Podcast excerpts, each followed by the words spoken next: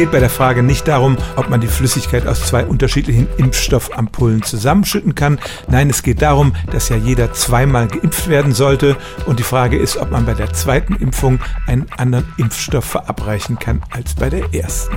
Alle Richtlinien sagen zunächst mal, man soll denselben Impfstoff nehmen, aber es könnte ja zum Beispiel sein, dass es Engpässe gibt und da haben Wissenschaftler schon drüber nachgedacht, ob man dann zur Not einen anderen Impfstoff geben kann. Und sie kommen zu dem Ergebnis, ja, das dürfte eigentlich kein Problem sein, auch wenn das noch nicht wirklich ausgetestet worden ist. Es sollen jetzt tatsächlich sogar klinische Versuche dazu unternommen werden. In Deutschland sind zwei Impfstoffe zugelassen, international sind es noch ein paar mehr. Es gibt grundsätzlich zwei Typen von Impfstoffen. Einmal die klassische Impfung, bei der ein abgetötetes Virus verabreicht wird und dann die sogenannten mRNA-Impfstoffe, bei denen direkt die Produktion der Antikörper angeregt wird. In beiden Fällen ist aber das Resultat dasselbe, nämlich eine heftige Immunreaktion des Körpers, der sich dann in Zukunft gegen das Coronavirus wehren kann.